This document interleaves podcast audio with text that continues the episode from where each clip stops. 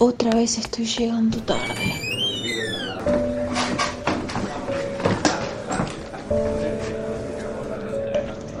El juicio ya empezó.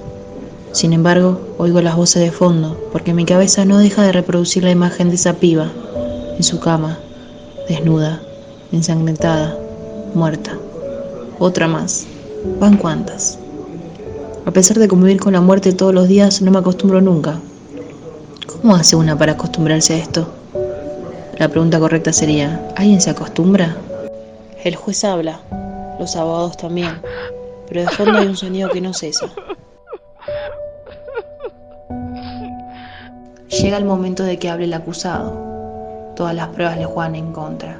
Sin embargo, se para y con una frialdad y arrogancia difícil de explicar dice, Solo le di unos cuantos piquetitos.